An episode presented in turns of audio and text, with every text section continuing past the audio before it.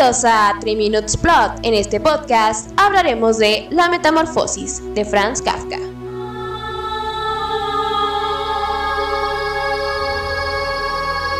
Franz Kafka fue un escritor judío nacido el 3 de julio de 1883 en Praga, ya que durante esa época la República Checa formaba parte del Imperio Austrohúngaro su obra fue originalmente publicada en alemán. Durante su vida, muy pocas de sus creaciones vieron la luz del sol. Fue hasta el fallecimiento del autor en 1924, debido a problemas con tuberculosis, que su mejor amigo, Max Brod, decidió publicar todos los manuscritos de Kafka, cuyo valor literario ha trascendido décadas. Algunas de las obras más famosas son La sentencia, En la colonia penal, Un médico rural, Un artista de hambre, El castillo, América y Carta al padre, las cuales sin duda alguna están marcadas por el expresionismo alemán, corriente que surgió luego de la Primera Guerra Mundial y que consistía en la deformación de la realidad a través de temáticas como la soledad, la amargura y la miseria. La metamorfosis es una manifestación emblemática de este movimiento cultural que además estuvo influenciada por la turbulenta relación que tenía Kafka con su padre y el proceso de independización de su familia. El libro narra la historia de Gregorio, un joven comerciante que funge como el principal sustento de su familia, pero tras una mañana en la que se ve convertido en insecto, ve no solo alterado su rol de proveedor, sino también su carácter como miembro de la familia. En los primeros capítulos resulta absurdo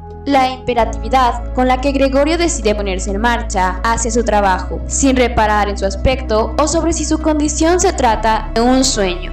Pero en sus intentos por controlar el nuevo cuerpo que posee, se demora demasiado, lo que provoca la visita de su jefe, de la cual se desprenden dos consecuencias. Por un lado, su familia queda horrorizada con su figura y decide encerrarlo en su cuarto, mientras que su jefe lo despide. Ante esto, el autor nos invita a reflexionar sobre la filosofía utilitarista y la ingratitud de aquellos a los que se les ha dado tanto, así como de lo voluble que puede llegar a ser la reputación, que se gana con mucho esfuerzo, pero que puede perderse en un evento aislado. En los demás capítulos vemos cómo cada uno de los personajes se va adaptando a la nueva situación. Por un lado, vemos cómo Gregorio va perdiendo la esperanza de recuperar su dignidad humana, al tiempo que se reconcilia con su naturaleza y hábitos nuevos, llegando a comprender que es una carga para sus seres queridos. Su familia, en cambio, se ve obligada obligada a trabajar.